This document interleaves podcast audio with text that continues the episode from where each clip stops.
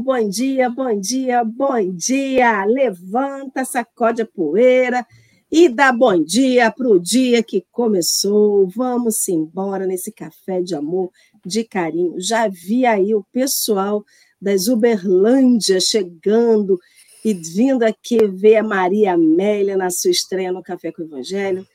Nessa manhã de frio em alguns lugares, outros lugares um pouquinho quentinho né? Mas que a gente se aqueça aqui os nossos corações, com as nossas, com o nosso carinho, com o nosso pão de queijo que chegou hoje, com o queijinho da canastra. Pena que a gente só tem que ficar na imaginação, né? Se Deus pudesse conceder a cada um de nós, seres ainda nesse planeta de provas e expiações, materializar na casa dos amigos, né? O queijinho, o pão de queijo, as coisas gostosas, seria tão bom, né? Então vamos trabalhar, pô, vamos trabalhar para a gente poder conquistar aos poucos aí o dom da materialização e da materialização de coisas gostosas, de comidinhas. Olha lá, olha só, do queijinho da canastra. Então, amigos queridos, eu já dou bom dia aqui para a Dalvinha, que chegou cedinho aqui para dar o bom dia para a gente, abençoar o nosso dia. Para Maria das Graças, a Leime também veio aqui com a sua alegria. Sônia Centeno, seu Wilson Taranto já chegou também. Rejane, aniversariante, espero que você tenha curtido bastante seu dia, tenha tido bolo e guaraná e muitos doces para você. Um bom dia também para Auriceia, que já chegou, para Eleane Nascimento, para Gilda, para Consuelo e para todos vocês, queridos amigos. Sintam-se abraçados e os nossos corações estão extremamente gratos por vocês aqui. Já vou parar um pouquinho os nossos comentários para a gente poder fazer a nossa audiodescrição. Então, amigos, para vocês que estão em casa, não conseguem ver a tela, né? Porque ou estão no podcast ou têm dificuldade de visão ou são cegos, nós estamos numa tela retangular do YouTube. Essa tela aparece com uma trama em palha no fundo da tela, no alto, no canto superior à direita, nós temos uma tarja escrito em cima dela Café com Evangelho em letras pretas. E abaixo de nós, no canto inferior à direita, aparece Jesus. Jesus aparece da barriga para cima. Jesus é um homem de pele morena, cabelos escuros na altura dos ombros, barbas e bigodes espessos. Ele tem uma das mãos levantada a nos cumprimentar e veste uma camisa branca escrito Eu te amo em inglês. Esse retângulo maior é dividido em três retângulos menores. Eu estou no retângulo superior à esquerda, sou Alessandra, uma mulher branca de cabelos grisalhos, meu cabelo está aí, ó, passando um pouquinho da altura dos ombros.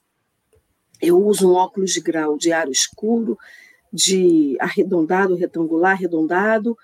Uso um, um fone de ouvido preto, uso uma blusa, visto uma blusa cinza e o meu fundo de tela à direita é um armário de madeira, ao fundo é uma parede pintada com um semicírculo pintado simulando o sol, e à esquerda uma parede pintada com objetos decorativos. Ao meu lado, no canto superior à direita, nós temos Marcelo Turra. Marcelo é um homem branco, de cabelos escuros, cabelos curtos, ele usa um óculos de. Ele tem barbas e bigodes expressos bem grisalhos, usa um óculos de aro escuro, mas ele é arredondado, usa um fone de ouvido preto e uma blusa também preta. O seu fundo de tela é uma parede branca com vários quadros pendurados.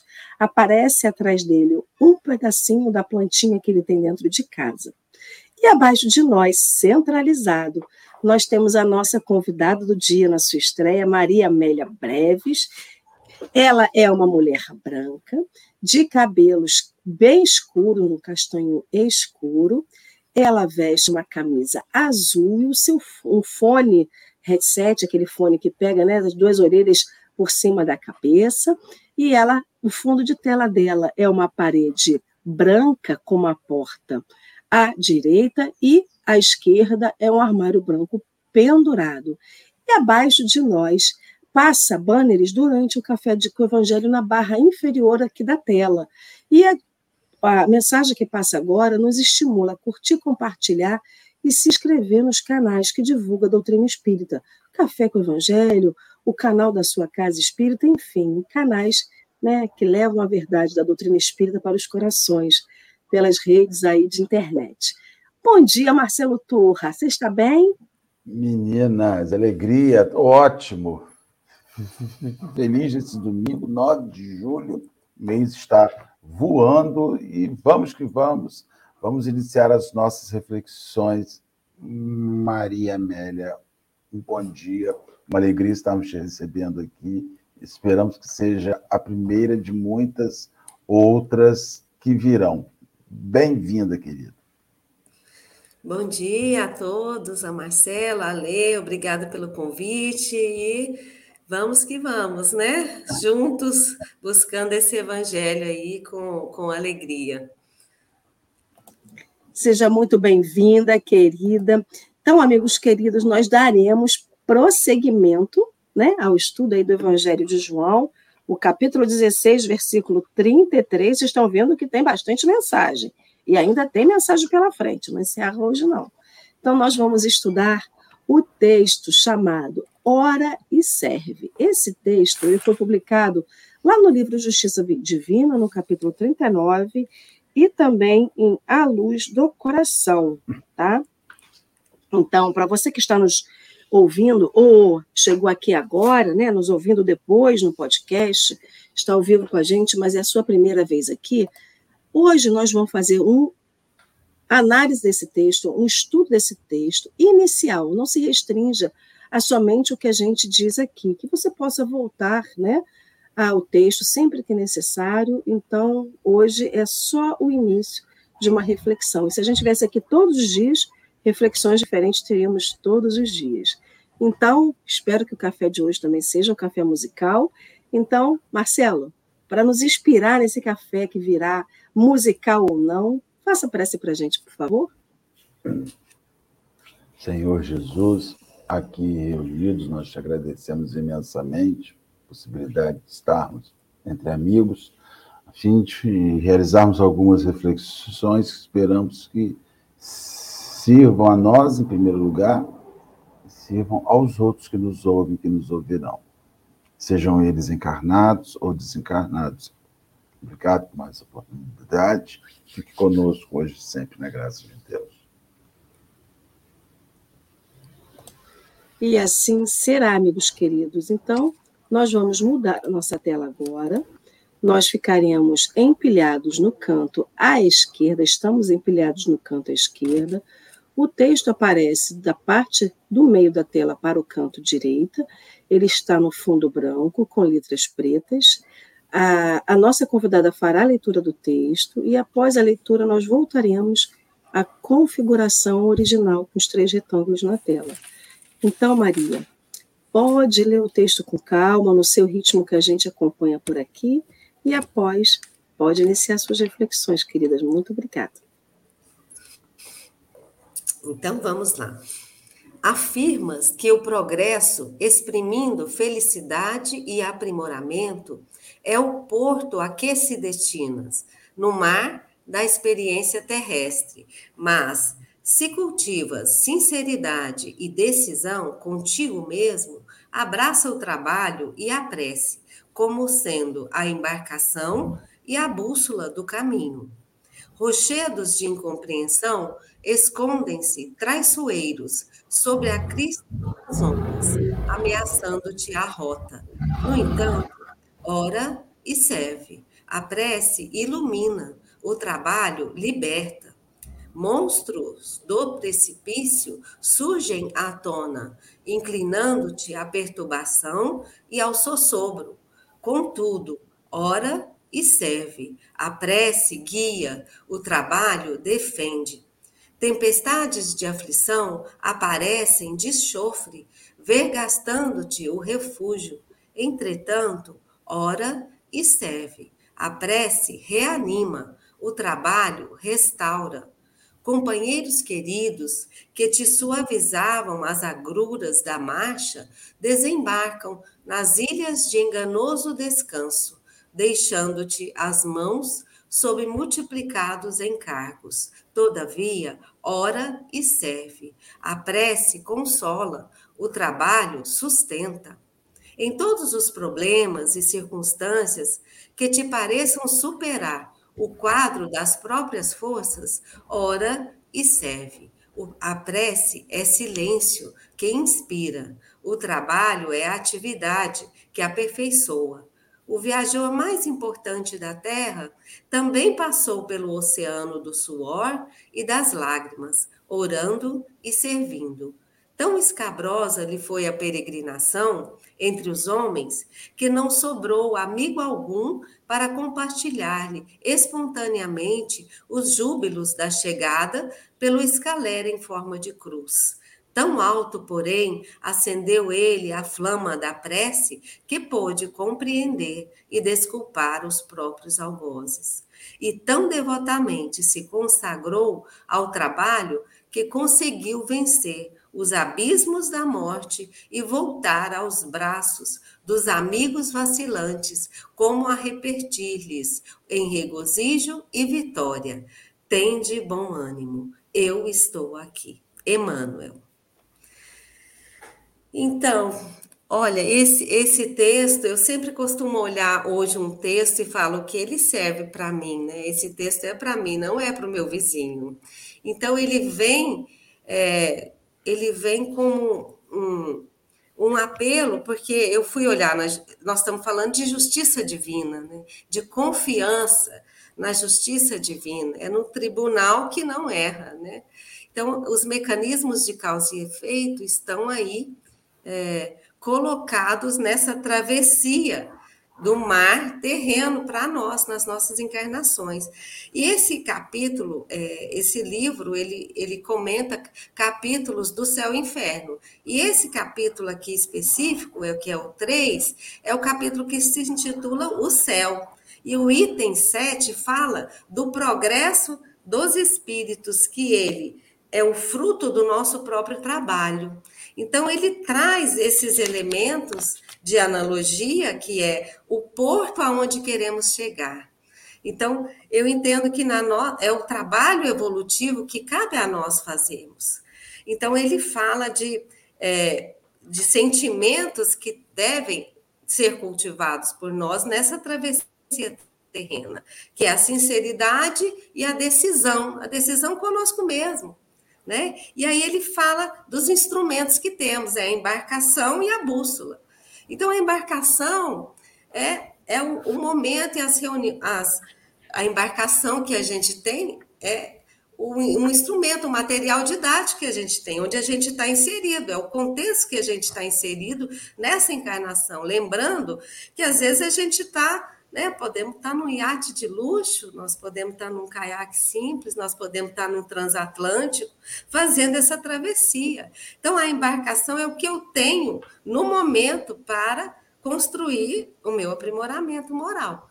E aí a bússola é essa que te dá a direção. Eu entendo essa bússola muito como a conexão que você faz com o alto, para que aqueles momentos em que você perde a conexão, como se tivesse no, no, num caminho, você colocou lá onde você quer chegar e você perdeu a conexão. Então, nesses momentos, você precisa restaurar essa conexão. E isso é um movimento interno. Você com essa essência divina, esse Deus em você. E aí a gente conta com vários outros recursos. Então, ele coloca aqui situações que são os rochedos, o monstro do precipício, tempestade, que são momentos que todos nós encarnados nesse, né, no planeta Terra, nesse momento né, do nosso processo evolutivo, vamos enfrentar. Inclusive dizendo que até Jesus enfrentou todos eles. Então, aí eu comecei a pensar cada um que ele traz de uma forma. Então, ele traz rochedos de incompreensão traiçoeiros, escondidos. Na... Então, você está lá na crista da onda, né? Está lá na sua zona de conforto, surfando, e é uma coisa que te pega de, repentinamente. Aí eu pensei num exemplo disso que nos é, atingiu muito todo mundo, a própria pandemia, né? Um bichinho às vezes traiçoeiro que estava ali, todo mundo com, com, a sua agenda marcada, vivendo a sua vidinha ali, e aí vem uma coisa é, de fora é como se fosse, eu imagino, você tá numa onda e bate a cara numa pedra, né? Quebra a cara, vamos colocar assim, né? De uma forma mais leve. Você quebra a cara e você vai estar com você mesmo. Como que eu vou reagir? Né? Quebrei a cara, vai, vai haver muita desconstrução. Como que eu elaboro isso em mim? Eu fico, ele fala, ameaça a rota, né? E a minha rota, né? Cadê a minha luz? Né? Você se vê no escuro. E aí ele fala, a prece ilumina. Então aí você vai buscar essa conexão. Como que tá? Mas como que tá a minha conexão com Deus? Será que eu preciso do meu templo de pedra, que eu ia lá e fazia, né, meu estudo, eu fazia minha prece, eu fazia um trabalho e agora? Mas eu não posso fazer, mas está comigo a conexão. Não está no lugar que está externo a mim né? E aí a gente foi, vai vendo cada um se movimentando, aí, aí nasce um café com evangelho virtual, aí você vê que os, né, os templos de pedra né, são derribados, né, no sentido aí alegórico, e vão surgindo outros. E aí você se conecta de alguma forma.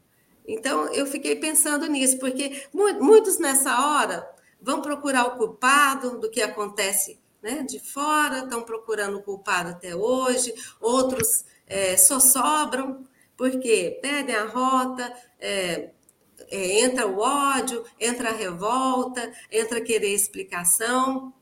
Mas aí esse livro fala de justiça divina, né? E a gente está aqui para atravessar esse oceano, né? E o porto que a gente precisa mirar é um porto de amor, né? Construir esse amor dentro de nós em todas as circunstâncias. E aí a gente vai pelos monstros do precipício. E eu pensei, meu Deus, o que, que será um monstro né, de um precipício que surge à tona? E aí eu, eu pensei em mim, o que, que seria esse monstro? Alguma coisa assustadora em mim?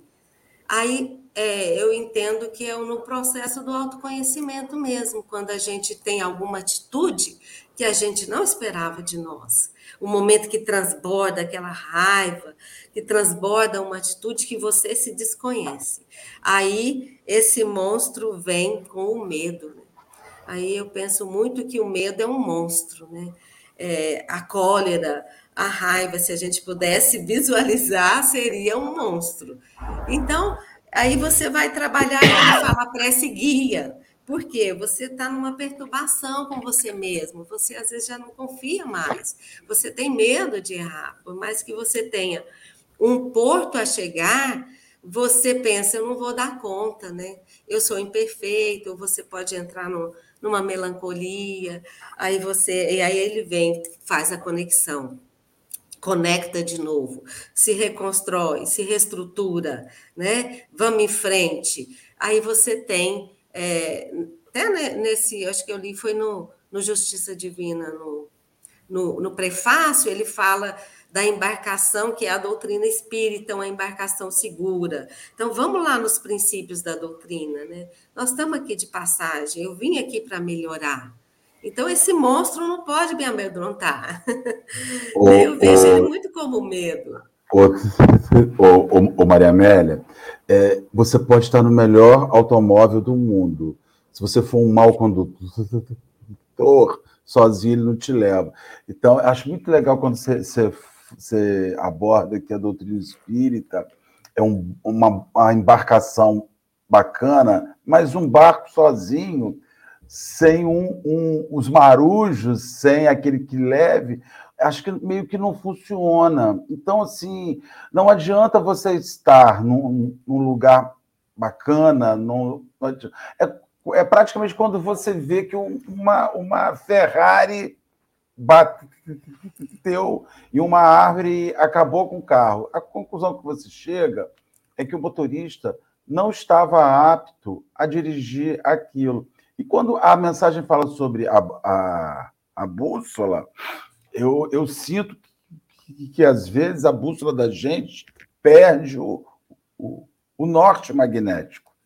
Né? Parece que ela faz assim e você já tem aquela sensação que você não sabe para que lado que a sua bússola está tá te, te, jogando, né?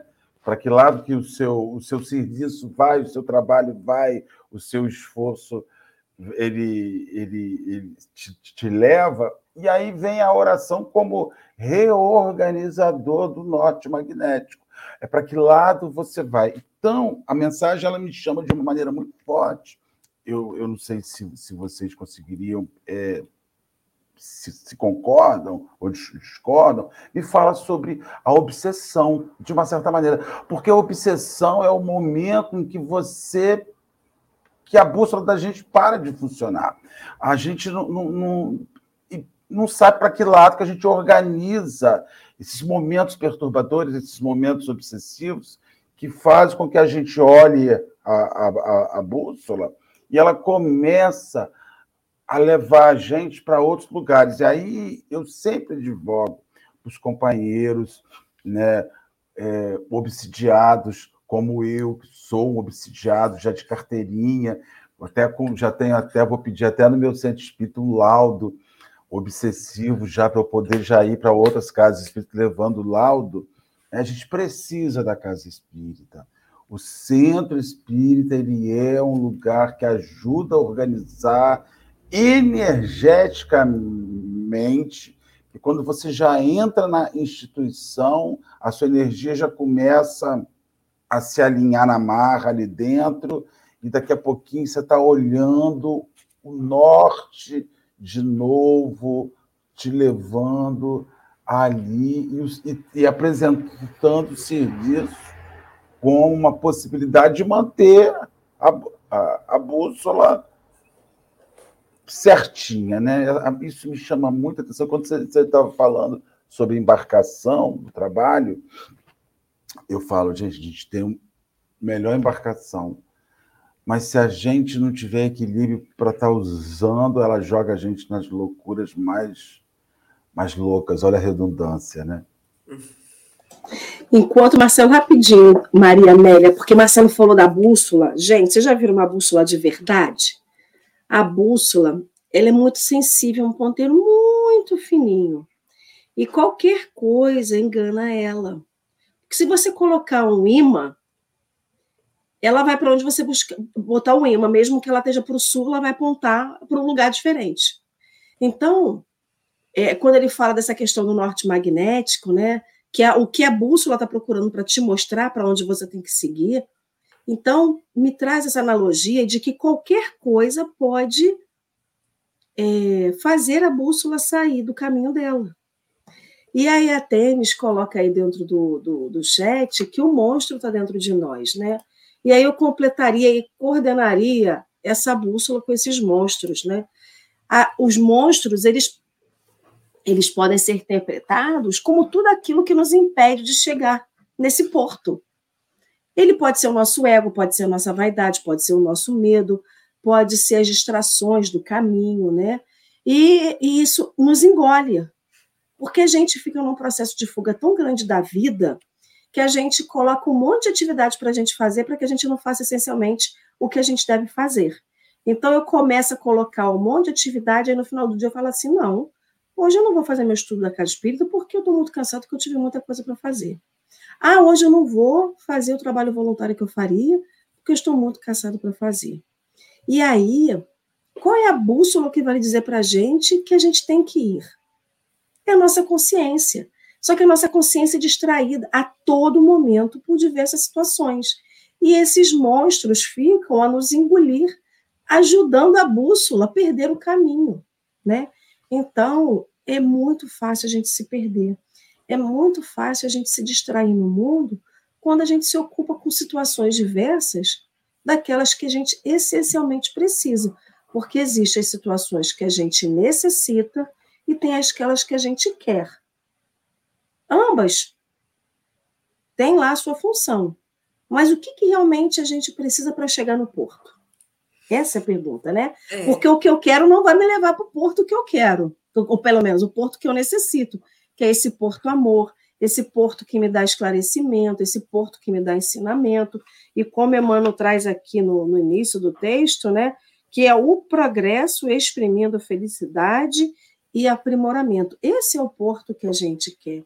Então, se eu for, né, se a minha bússola estiver sendo guiada pelo que eu quero, e esses monstros que me distraem do que eu necessito, eu vou para um porto que talvez não seja esclarecimento e muito menos de progresso. É. Então, é isso mesmo, é, é, o nosso desafio nessa travessia, né?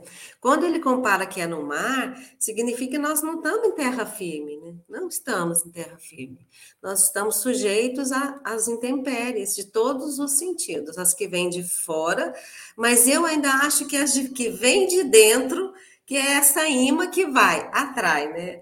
Tem, tem Até muita... porque, Maria, você é. falou assim, a gente está no mar. O mar tem onda. O mar nunca vai estar tá reto, Não sempre. Vai reto. Um dia ele vai estar tá reto, outro dia ele vai estar tá com onda, é. com ondão, ondinha. A terra é. firme, ela traz esse sentido para a gente, como se fosse é. algo que a gente domine. E a gente não domina o mar. Não domina. É uma travessia no mar mesmo. E esse mar tem o um movimento da vida, né? É o movimento das marés. Ele está ali cumprindo o seu papel. Então, o que, que eu vejo ali? A gente perde a bússola quando a gente perde essa conexão. Então, aqui ele fala sinceridade, decisão com você mesmo. Às vezes a gente se distrai olhando a embarcação do outro, né? A gente, porque a gente acha que o outro está numa embarcação melhor, você começa. Eu, eu vejo muito essa, esse rochedo quando a gente quebra cara na própria ilusão que a gente constrói. Né? A ilusão que você vai entrando, né? É vencer o mundo sem ser do mundo.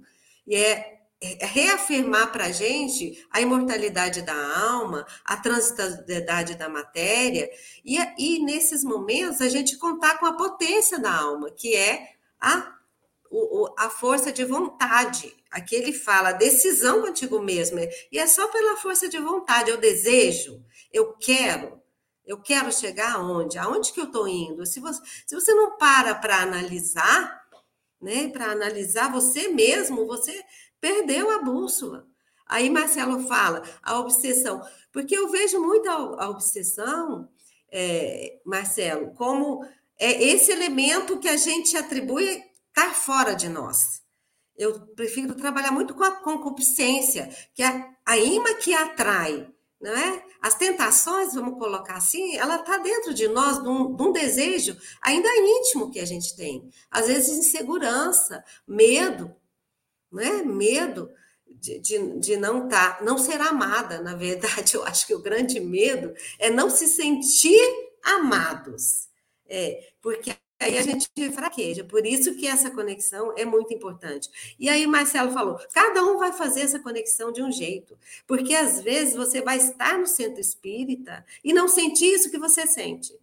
Tá lá distraído, tá lá cumprindo um papel. Aqui eu, eu venho para né, vou passear aqui, vou tomar meu passe e tal. E não entrou no centro espírita como uma pessoa que participa, que está ali para doar. A gente fazia um trabalho de fazer o passe na UTI pediátrica na sexta-feira e tal. Pandemia veio, puf, pensei, puxa vida, mas ai, a, fechou o hospital, não tinha jeito. Eu falei, poxa vida, e passe é, é, é energia, nós podemos fazer a distância, porque o, o não está lá, está na intenção que você faz. Se eu acredito, né? Se eu acredito no fluido que, que move esse mundo, a gente está imerso no fluido divino, que é amor. Então, por que, que a gente não pode levar né, de casa isso nesse momento? E aí você começa a questionar é, onde que está a sua conexão. Se é lá, Marcelo, no centro, que é bom, né? É, é lá que você se encontrou. Se é na meditação, se é. Porque nós, nós estamos à nossa volta, como vocês disseram, ninguém dirige uma embarcação sozinho, nós temos uma tripulação que está conosco ali. E a gente precisa contar, a gente tem o um outro. Então, quando essa força vai acabando, aí você tem que selecionar aonde que ela está para você se firmar novamente, porque então, senão você desvia, sem bússola, sem saber. Acho que é Sêneca que fala: é, não há vento favorável para quem não tem o norte. Então, se você não sabe aonde você quer chegar, você se perde com mais facilidade nesse caminho aí, né, desse mar. E aí ele vai falar das tempestades, né? Porque a tempestade Maria, vem Hum. Você fala do, do para quem não tem norte, como que é o do vento do Sêneca? É. Acho que ele... É, não há vento favorável para quem não tem o um norte. Então, se a gente lembrar quando tem tempestade de vento, e aí, graças a Deus, no nosso Brasil não tem, mas infelizmente, outros lugares a gente tem, quando a gente olha na televisão, passam aqueles furacões, né, que trazem bastante vento e tudo mais, o que, que acontece? Não tem nenhum destino aquele vento, ele passa para cá e passa para lá, então você vai ver que os barcos são totalmente jogados contra a terra, as árvores balançam para todos os lados, porque não tem orientação. E é justamente o que causa o desastre, é a falta de orientação. E aí a gente vê a natureza como ela exemplifica isso através de uma realidade que a gente, né, que a gente não vive aqui, mas irmãos nossos vivem, né? A destruição quando você tem essa, esse vento que não tem direção. Desculpa é. te interromper. Não, é ótimo, porque você veio falar da tempestade, é, a gente olha a natureza, né, quando chove. Você vê, aqui ele fala muito aqui, a gente pede o refúgio, né? A gente quer aquela casinha para se esconder, você quer um, uma árvore para você se abraçar, para ah, vai passar, vai passar, né? Depois você vai ver o estrago, porque a tempestade traz a, desco a desconstrução, é a renovação, é aquele vento cujo propósito é tirar as coisas do lugar, né? É tirar, porque e esse é um chamamento para a gente também é, de vez em quando, porque acho que na zona de conforto a gente não evolui, né? A nossa lei de evolução é para tirar da, da zona de conforto. E a, e a tempestade, esse vento desnorteado, exige que você busque um refúgio. Por isso que ele fala aqui, né? Busca o refúgio, a prece reanima, porque ela te alinha novamente. Qual é o estrago? Vamos treinar o desapego, né? Eu acho que esses ventos falam muito para a gente dos desapegos, aquilo que a gente acha que a gente controla e não controla é nada. Né? Então, vem para falar assim: deixa o, deixa o vento levar. Mas se você não quiser, ele vai levar a si mesmo. Então, é bom que a gente faça essas reflexões como se estivesse passando um vendaval na nossa vida, né? Interna também, que, que sentimento que eu, que eu tenho e que já está me atrapalhando. Deixa o vento levar, vamos desapegar. Né? Então, é, eu vejo muitas coisas a gente comparando com o que acontece de fora, acontecer dentro da gente. Né? A tempestade que acontece na gente quando a gente entra numa contenda, a gente entra num conflito muito grande, e às vezes a gente precisa deixar a tempestade vir, o vento, o vendaval vir e levar aquilo que você não precisa mais. Porque aí você vai, mas sempre com a bússola estabelecendo o seu norte. Se você não quer trabalhar amor dentro de você, dificilmente você trabalha amor se você não quiser trabalhar perdão, se você não quiser reconciliar, se você não quiser dar um tapa no seu orgulho e reconciliar com aquele que está no seu caminho. Não vai para o Porto Amor quem não está né, disposto, nem aberto à reconciliação, a trabalhar o perdão dentro de você, perdão para você mesmo, perdão, o auto-perdão, né, o perdão com o próximo. E hoje a gente trabalha muito lá na, no nosso grupo de estudo, eu estou vendo a Temes aí, pessoal, a gente trabalha muito perdão a Deus. E a gente assusta quando fala, né? Perdoar a Deus, mas Deus é perfeito. Ele não erra. Mas será que a gente, a gente pensa que ele não erra mesmo? Né? Por que, que você está contrariado com o que está te acontecendo? Né? Será que você não está dando a desculpa que você está chateada com o outro, mas é com Deus? Porque a confiança está faltando? Né? Você, ele te, te deixou numa enrascada que você não, não esperava, e a gente se acrisola, né? Na mágoa, se acrisola ali, e aí se o Porto Amor fica longe, se você não trabalhar essas questões da amorosidade com quem está perto de você, né? na, na, na, sociedade que você vive, atua, no centro, né? no trabalho e com a família. E, e então são essas reflexões que eu acho que eu trago e o, o outro item que ele coloca depois da tempestade é o abandono. porque ele fala companheiros queridos, que você, né, tá ali, é, te avisam as agruras da marcha, ou seja, aqueles com quem você confia. Pá, foram embora, escolheram outro caminho, às vezes até desencarnaram.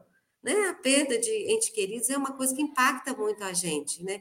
Às vezes é um companheiro ali que você confiava, e você fala, puxa, será que eu não tenho o direito de escolher o caminho dele? Certo? Então a gente às vezes precisa de parar, né? Ou a gente estava com a expectativa grande e se decepcionou. Então, isso é, leva a gente para o abandono. Né? Mas, na verdade, a gente vê que a gente que estava equivocado. Ninguém abandona. Né? O Cristo não nos abandona. Né? A gente tem é, esse amor dele incondicional. E, e, temos Jesus aí no final do texto. Eu estou aqui, né? Eu estou aqui. Né? Então, o sentir-se abandonado é mais esse, esse lugar que a gente vai de, de carência, né? De não se sentir amado. Então, ele fala: a prece consola. É, é extremamente consolador, né? Você ouvir, tem de bom ânimo, né? Eu estou aqui, estou do seu lado, você não está sozinho. Então, a gente pode exercer isso para o outro que está sentindo abandonado. E aí a gente vai nesse movimento do amor, né?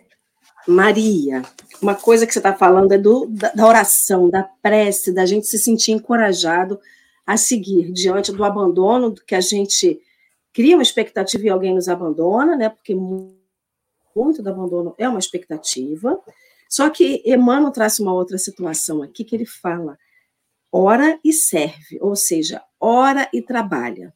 Então, quando você entra no, no barco, o trabalho ele é o serviço que você vai ter que empregar para poder o barco sair do lugar. Seja você vai remar, você vai conduzir o motor, você vai conduzir a vela, né? E você vai aproveitar o que tem no seu entorno para que você exerça esse trabalho. O vento, o combustível que está ali, ou seus próprios braços. E aí eu fico pensando, né? Tem muita gente que usa hoje em dia, aqui na região dos lagos, onde eu e Marcelo a gente mora, virou moda andar no mar com canoa havaiana. Então, as pessoas estão usando essa canoa havaiana como atividade física. Então, tem muito aquele ditado que fala assim: cabeça vazia, você pensa em besteira. Ou seja, então, se você ocupa a mente, você tem um trabalho bom. Então, se você ocupa as mãos, e tem muita gente que vai para o mar ou para o rio, né, para quem não tem mar perto, para poder você exercitar o corpo físico, mas desanuviar a mente tirar o que, a, da mente as dificuldades, os problemas, para você buscar uma, uma, uma solução. No caso desse barco, em que Jesus e que Emmanuel nos traz aqui a mensagem, fala de um barco que vai nos conduzir para algum lugar. Então, qual é o trabalho que eu tenho que fazer? Porque é muito fácil ligar a bússola e deixar. O barco não vai sozinho. Marcelo falou isso lá no início, né? O barco não vai sozinho. Eu não vou conduzir ele com a minha mente ainda não estamos na fase de conduzir o barco, dizer assim, entrar no barco e falar assim: olha, me leva lá para Cabo Frio, porque lá é o meu porto, ou me leva lá para não sei aonde, porque é bom. Não é sobre isso.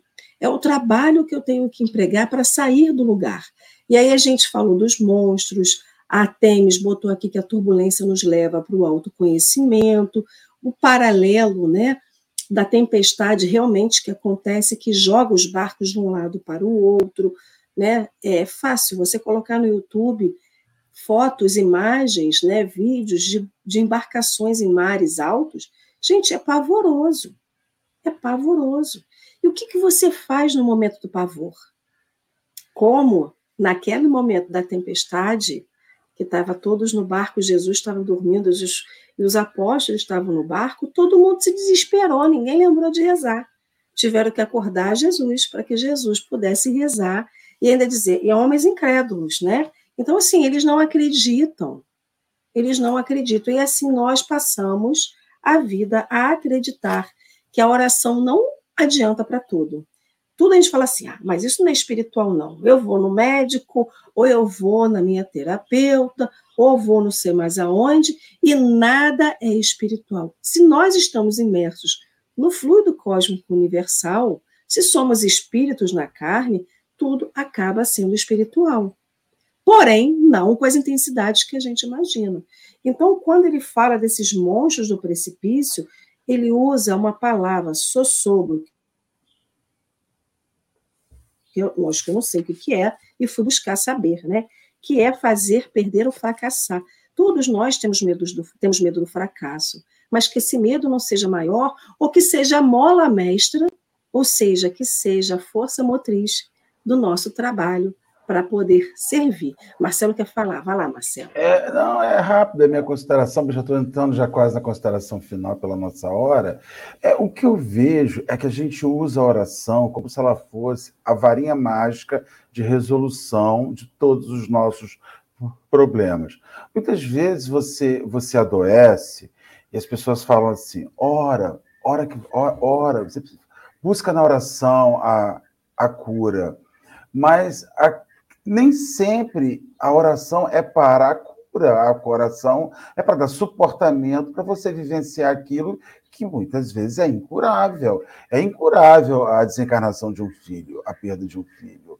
Você, vai, você não ora para que ele volte, você ora para que você encontre um meio de passar por, por aquilo. É incurável uh, situações, elementos que você não tem como repor na prece. E eu acredito que nós não podemos usar a oração como um elemento de favorecimento a todos os nossos desejos. Porque aí vem naquilo que você está falando, Maria Amélia. Por que, que uma pessoa precisa perdoar a Deus? Porque ela fazia suas orações esperando que, que o Senhor oferecesse a ela o que ela quer e não que ele entende que é melhor para a pessoa. E aí você fala assim: Senhor, eu te orei para que eu orei ao Senhor para que o Senhor oferecesse, é, não permitisse que, que, que o meu filho desencarnasse. E o Senhor me permitiu. Eu estou com raiva do Senhor, muito comum, situações limites emocionais na vida de pessoas religiosas que as suas orações não foram atendidas como elas quiseram, elas virarem e mergulharem no ateísmo profundo, num ódio de Deus, porque resolve a da Maria Amélia, mas não resolve a minha. Então, assim, oração não é uma caixinha mágica de resolução dos nossos problemas. Eu tenho me esforçado muito em reduzir minhas orações assim, não reduzir a quantidade, mas reduzir a fala. Senhor, muito obrigado pelo que eu estou passando, que eu tenha sabedoria de aprender com isso. E que eu te. Que, porque não é, porque me parece às vezes, Maria Amélia, encerrando aqui, que a nossa oração é um documento que a gente apresenta a Deus. Senhor, eu já vim aqui te pedir que o meu filho seja feliz na vaga de emprego. Que eu consiga, Senhor, eu estou tão preocupado, minhas conta. Aí no final, na hora do assim seja, assina aqui, Deus, para dar o seu ok, né? Contrato, né? Então, prece, a oração virou meio que um contrato. A gente entra com uma lista e espera que o Senhor dê o visto aqui no final, no, na hora do assim, seja visto aqui, Deus. Pá, e resolve, né? E eu tenho descoberto com, as, com os reveses da vida, que não é bem assim, não. Mas, mas Marcelo, essa questão da, da prece, né? Ela, ela não, ela parece que ela tira a sensação que eu tenho quando a gente ora. E não é orar para pedir para Deus fazer a nossa vontade, é para que a nossa vontade se alinhe com a vontade de Deus, como diz a Temes aqui, né? Que a gente, quando faz a oração do Pai Nosso, a gente pede que faça a vontade dele. Então, é para poder pedir para alinhar a minha vontade à vontade dele e ela tira um pouco dessa, dessa expectativa que a gente tem, ou ela tira a máscara do que a gente coloca na prece. Né? Então, por exemplo, eu não posso pedir para alguém ficar curado, o que, que eu vou pedir para essa pessoa ter? Que tenha uma vida um pouco mais, com menos dores. Né? Se eu estou com dificuldade, eu não peço para poder assumir a, a dificuldade do nada. Como você diz, né? não é uma varinha mágica. Mas como que eu vivo durante a dificuldade? E aí, pegando o paralelo com o mar, quando ele fala das, dos rochedos que ficam escondidos debaixo da água, dos monstros, das tempestades e de tudo mais que, que, aparece no oceano para que faça com que a gente desista dessa viagem, é sobre o que a gente, como a gente vai interpretar a viagem. Então, assim, para quem. Eu nunca andei de, de, de, navio, tá, gente? Então, eu fico imaginando, para quem gosta de navio, viajar de navio nesses mares, tem que estar disposto a enfrentar dificuldade, porque se não vai conseguir enfrentar dificuldade, não vai entrar no barco. Então, assim, quando a gente entra no barco figurativo da nossa vida, para a gente chegar nesse porto do progresso do reconhecimento, a gente tem que estar ciente de que vamos enfrentar algumas situações nesse oceano, nesse mar. Então, a prece, ela faz com que a gente fortifique para enfrentar as dificuldades, não para que elas sejam tiradas do nosso caminho, né? Da mesma forma que a bússola está à frente a nos conduzir, tem algo que conduz a bússola, que é o Sol, né? Que é esse magnetismo da Terra que pode ser entendido como o Sol de Jesus, como a própria prece que nos conduz, né? Que vai fazer com que a gente saiba para onde que a gente quer ir, né? Porque se a gente não souber para onde ir, vai ser a fala que a Maria Amélia teve. Os ventos que nos levam para todos os lugares, a gente se perde no caminho. Então, a prece é orientadora, né? Para onde eu vou, como eu vou, e eu vou chegar. Pode até demorar, mas eu chego. Um dia eu chego lá. É, a gente precisa dessa reflexão sobre a prece que a gente anda fazendo, né? Eu vejo muito a prece, é, Marcelo colocou isso, né, do caderninho, porque a gente, na nossa tradição aí até religiosa, né, dos, dos milênios aí, separar, né, o templo da oficina. Você vai num lugar que é externo a você, você louva, você vai e fala: aqui é um lugar santo, eu, eu entrei, eu vou. Né? A gente tem lei de adoração como uma lei natural, né? lá no, no, na terceira parte do livro dos Espíritos. Você eleva o pensamento a Deus para pedir, para agradecer e tal. Só que essa conexão não é externa. Não é num lugar que você vai e fala assim, ah, que as... não, isso, isso, aquilo, né? E não trabalha, como vocês colocaram. Eu, eu tenho que, às vezes, de usar o braço, é o suor, é o suor da lágrima. Eu falei, é o suor da lágrima, é o suor do rosto do trabalho que, que você está ali fazendo, né? O esforço que você faz. E aí eu, eu, eu, penso muito, porque, Marcelo, a minha, o meu jeito de fazer prece é muito engraçado, porque às vezes eu, eu, tô, eu tô lá, acordo de madrugada, falo, nossa Senhor, tem misericórdia do fulano, ele está passando por esse problema, ajuda e tal, ó, oh, espiritualidade. É, é uma conversa, então eu vejo muita pressa com uma intimidade. Quando você põe Jesus, né, aqui pertinho, né, a gente costuma falar que Jesus está mais perto de você do que a próxima batida do seu coração. Então, essa intimidade, sem intimidade não tem prece. Não tem conexão. Você pode fazer palavra bonita, você pode fazer né, a sua oferenda no altar, da forma como você crê. Se isso tudo for para te ajudar a fazer essa conexão, ok, mas às vezes a sua conexão é ir no, ajudar uma pessoa, é um diálogo fraterno, é, uma, é um trabalho com, com o outro irmão, você suprimo, suprindo a necessidade dele então, eu acho que é o movimento do dar, o equilíbrio entre o dar e receber. Porque se você pensar, nossa encarnação, a gente vem por misericórdia divina. É, é a nossa chance. Não, vai lá, faz de novo, vai lá, tenta acertar. Vai, se programa. Então a gente vem pela misericórdia, algo que foi dado a nós. E aí a gente faz o retorno, a gente dá ao outro, né? dá a outro, oferece de si mesmo, sem cobrança, né? Senhor, eu, eu rezo muito para que eu tenha força, né? De, de não perder essa bússola, né? Me orienta, eu falo assim, me, me capacita, me capacita para entender essa situação, né? E aí a gente vai capacita fulano, né? Ele está precisando, às vezes, apresse muito, é o abraço que você dá no outro, é o ouvido que você, que você se dispõe à escuta, uma escuta ativa, amorosa, Né? Às vezes ele não está precisando que você resolva o problema dele. Ele está precisando que você alie a isso. Vamos, vamos pedir junto. Vamos acreditar, porque Jesus nos vê não pelas nossas misérias, ele vê pela nossa potência de ser, né? De ser igual ao Pai, de ter afinidade, né, com o Pai, como ele, como ele veio, né, ser o verbo do Pai, a identidade que ele tinha. Então, é, é mesmo um, um, um, um trabalho de intimidade. Se você não tiver intimidade, a sua prece é vazia. É vazia. Então, assim, é em qualquer lugar. É na gratidão, é uma prece. Né? A gente fala, né? É, a oração é o amor, né? Não tem uma musiquinha que fala isso? É, não sei se vocês lembram, a gente fala. É, esqueci dela agora, não vai, não vai ter jeito de fazer um café musical, mas a gente fala assim, né? Toda oração é o amor, né? É, gratidão também é oração, e aí a gente vai desmistificando, né? Vendo que a, essa conexão é necessária a todo momento. Porque só assim, porque a gente não está como espírito puro, porque a gente não tem amor contínuo, ele é picadinho.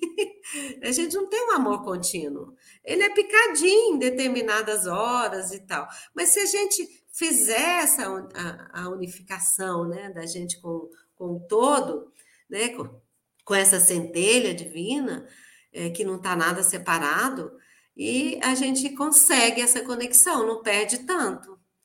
É, dessa forma.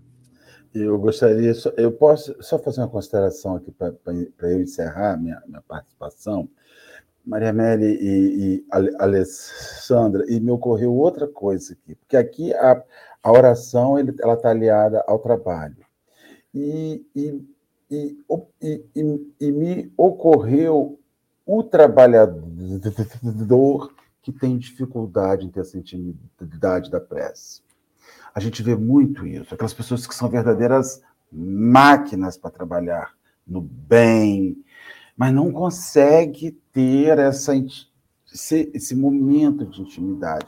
Acho até que usa o trabalho excessivo como fuga para o segundo de meditação, o segundo de, de humildade na prece, porque prece, na minha concepção, a, a oração é, uma, é um ato de humildade.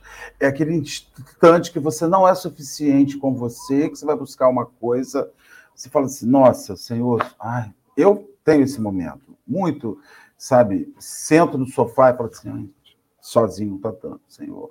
Descobri que não sou autossuficiente, descobri que o orgulho, né, tá, não está me levando para lugar nenhum. Então, a gente vê grandes trabalhadores que eu tenho amigos que já me disseram, assim, pessoas de muito trabalho que, têm uma dificuldade enorme em orar. Não conseguem, não conseguem esse momento de intimidade. Eu tenho a impressão que eu falo, eu falo assim, mas isso, eu, eu sempre pergunto a eles, você não acha que isso é porque você se sente autossuficiente? Porque toda pessoa que se sente autossuficiente não tem nada para para buscar no divino. Não precisa do outro. Não precisa do outro. E a oração é um momento que você sai de você para o outro divino, para o outro espiritual, né? Então, eu, a gente tem que se perguntar, tem gente que não consegue rezar, que não consegue orar, que não consegue ter essa, essa conversinha de acordar de noite Senhor, Maria Amélia, espero que você acorde de noite. Senhor, Marcelo, lá em Cabo Frio, joga uma coisa boa para ele lá. Porque eu sinto isso, tem gente que não consegue. E excelente servidor, inclusive, na obra do bem. Mas eu fico me perguntando o que move essa dificuldade. Se é o orgulho, se é. O medo. O medo, se é a vaidade, se é o que a Temi está falando aqui, a dificuldade do silêncio, porque no silêncio você se ouve, e quando você se ouve, às vezes você não gosta do que vem. Eu não sei. Ou não consegue silenciar a mente. É, porque a gente nem sempre consegue silenciar a mente para rezar, né? Então, quando a gente reza e vai até o Pai através da prece, a gente deixa de pensar nos nossos problemas entrega os problemas.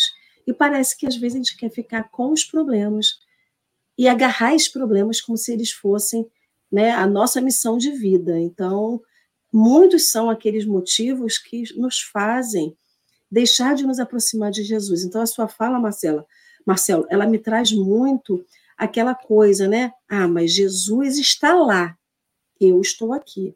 Jesus está lá onde? Se não do lado de cada um de nós.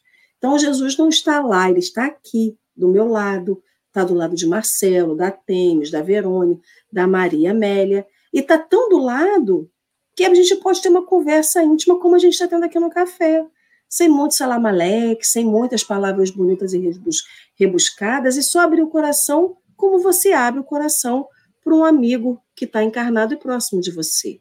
Então, essa proximidade com Jesus, essa intimidade com Jesus e com Deus, traz o sentido da gente se sentir próximo a Ele. E muitas vezes a gente tem medo dessa proximidade com Jesus, ou não se sente capaz, ou não se sente apta a ser próxima dele, né? Então, essa, essa proximidade, quem tem que buscar é a gente, porque ele já tem. E aí a gente é limitado, como diz o texto, pelas tempestades, né? Pelo que nos afasta dele, pelo pelas, pelos monstros, pelos rochedos, né? E aí a gente vem de novo paralelo com o oceano. Então, muito obrigada a cada um de vocês que esteve aqui conosco hoje. Gostei de ver o pessoal de Uberlândia aqui pertinho da gente, todo mundo juntinho.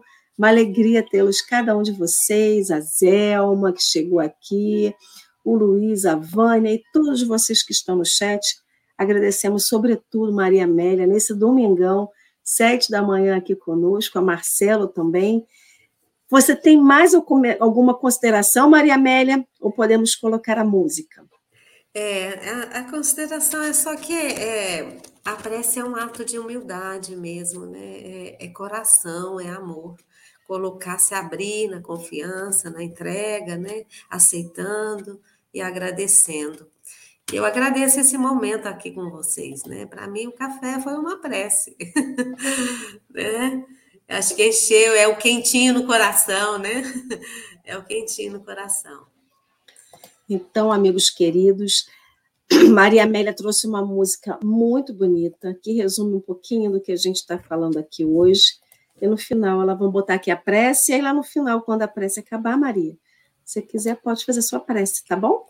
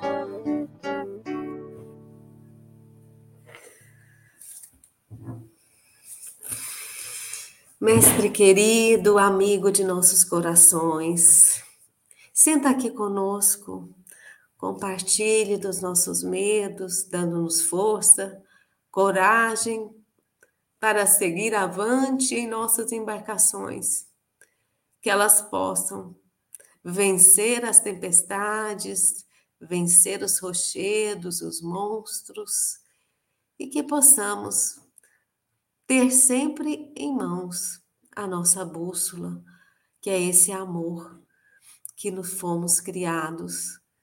A ti pedimos, Mestre, que abençoe todos aqui presentes neste café, a Lê, Marcelo e todos que estão na coordenação deste momento, deste momento de conexão com o seu Evangelho, de uma forma leve, de uma forma amorosa, e que possa abençoar cada um das pessoas que vão nos ouvir, vão ouvir o programa, dando-nos força e coragem para remar com braços fortes e dispostos a vencer a si mesmo nessa travessia. Ser conosco, Mestre amado, hoje, agora e sempre. Que assim seja e assim será. Muito obrigado, meu povo, pelo café maravilhoso dessa manhã, que ele nutra o coração de vocês e que a embarcação de vocês possa bast navegar bastante hoje. Marcelo, Maria Amélia, cada um de vocês que está no chat.